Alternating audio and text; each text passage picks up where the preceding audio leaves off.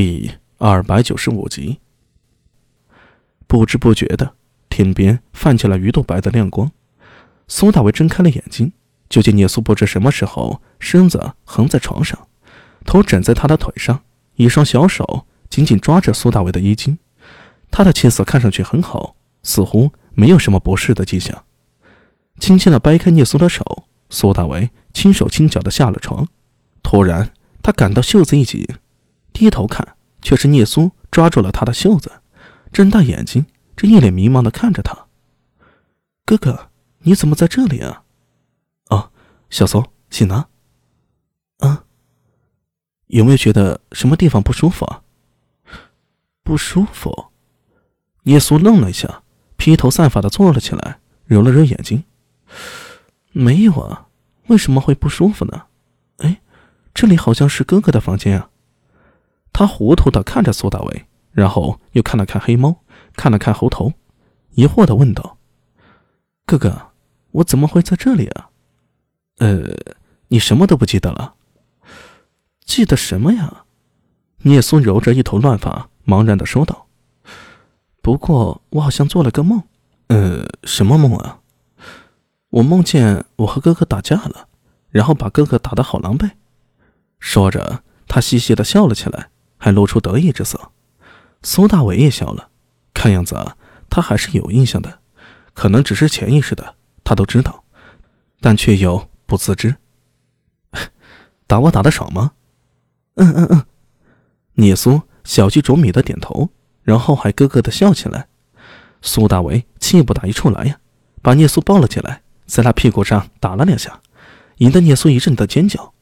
猴头忙上来想要救驾。却见黑猫正盯着他，忙又缩到了角落里。哥哥，为什么打我？切，待会儿再找你算账。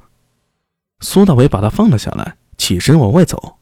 走了两步，他突然停了下来，对聂苏说道：“小苏，我想检查一下你的胎息数，可以吗？”“可以啊，可惜我现在……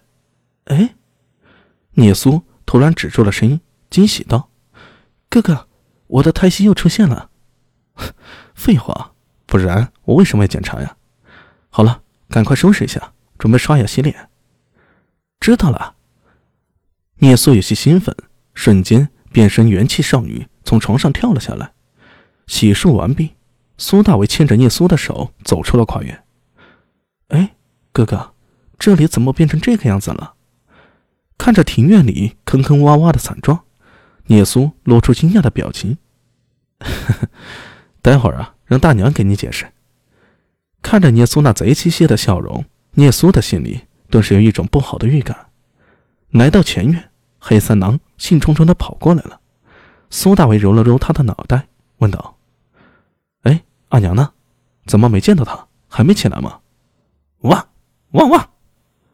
黑三郎冲着厨师叫了两声，那意思是在里面呢。苏大伟牵着聂苏的小手直奔厨舍。娘，我带小苏来了。娘，你怎么了？苏大为进了厨舍，就见柳娘子站在厨台边上，正在发呆。听到苏大为的叫喊，柳娘子清醒过来，扭头向他看过去，却吓了苏大为一跳。就见柳娘子形容憔悴，眼圈发黑。他忙上前去，刚要为柳娘子检查身体，却没想到柳娘子抬手就把他打开了，然后说道。你这个臭小子，好端端给我这么多钱做什么？你知不知道我一晚上都没睡着呢？啥？苏大伟一愣，看着柳娘子，半晌之后，突然哈哈大笑起来。娘啊，你是不是数了一晚上啊？柳娘子扑哧笑出声来，作势要打，口中道：“切，你这臭小子，娘一把年纪了，可受不得刺激，一下子给我那么多钱。”我怎么能睡得着啊！你这个混小子，非要气死我不可！大娘，大娘，别打哥哥！聂苏哪知道这母子二人之间的事情啊？他以为柳娘子真的生气了，忙跑上前来，抱着柳娘子的胳膊哀求个不停。这一来呀，却让柳娘子和苏大为都笑了，笑得他越发糊涂。好，好，好，大娘不打他了。小苏啊，饿不饿呀？大娘。这就把饭做好。大娘，小苏饿了，很饿。